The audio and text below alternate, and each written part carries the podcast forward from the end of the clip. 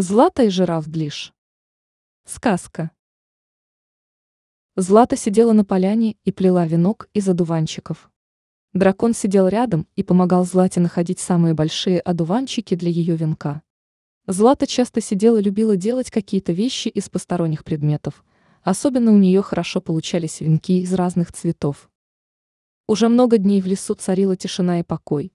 Никому не надо было помогать, и Злата всегда знала, что после такого затишья что-то обычно случается. Размышляя об этом, она вдруг услышала, как кто-то бежит к ней и выкрикивает ее имя. Она увидела спешащий к ней кенгуру по имени Пружинка.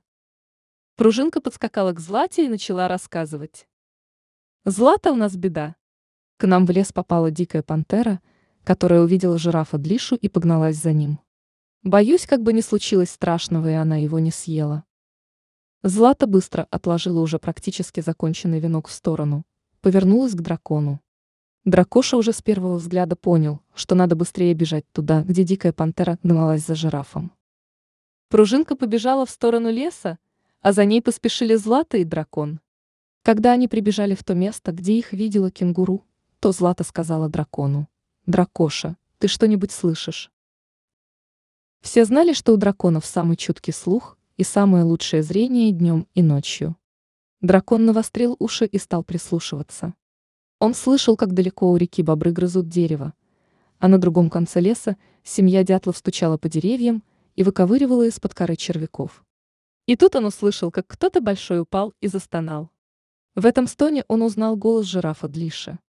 Он понял, что это достаточно далеко, поэтому он взял Злату на руки и полетел в ту сторону, где он услышал удар.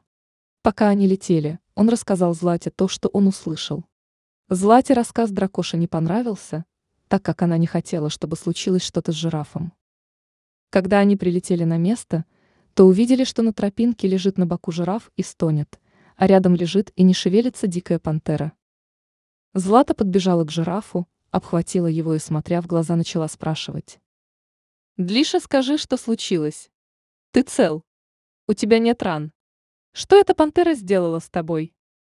Я стоял и, как всегда, ел вкусные листья эвкалипта, как услышал, что кто-то ко мне приближается, а когда повернул голову, то увидел пантеру, которая уже прыгнула и летела ко мне, открыв свою пасть.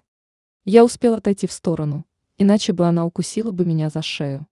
Я сразу же побежал оттуда прочь, а пантера побежала за мной. Когда я бежал по этой тропинке, то не увидел корень дерева, споткнулся и упал.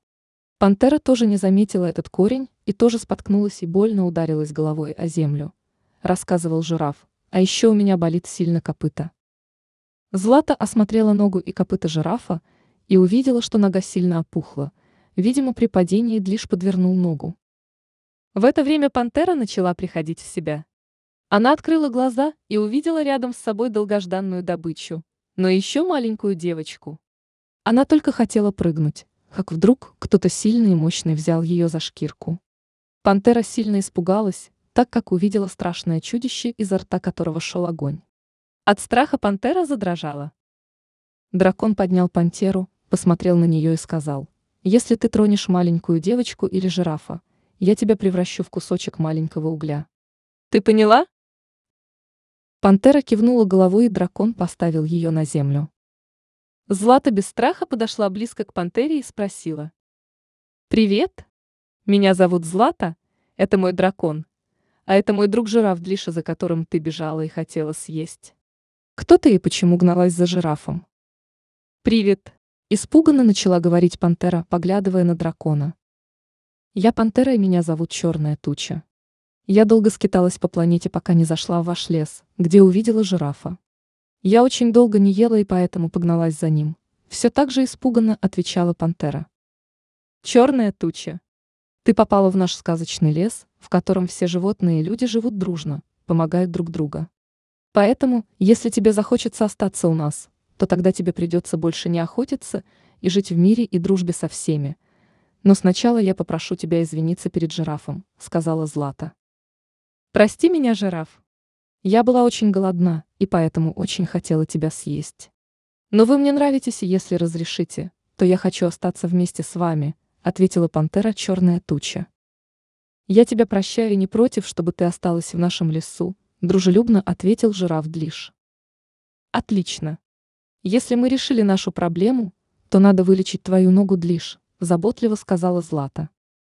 Она полезла в поясную сумку, которая была на драконе, и достала оттуда аптечку. В аптечке была мазь, которая могла вылечить ножку жирафа. Она смазала ногу мазью и наложила повязку. Пару дней тебе будет больно ходить. Старайся меньше ходить и больше лежать, наставляла Злата жирафа. Потом мы снимем повязку, и будешь ходить без нее. Спасибо тебе, Злата. Я буду следовать твоим советам, сказал жираф Длиш и облизал Злату своим длинным языком. Через несколько дней Злата сняла повязку с Длиша, он снова стал бегать по лесу, а у лесной братьи появился новый друг – пантера черная туча.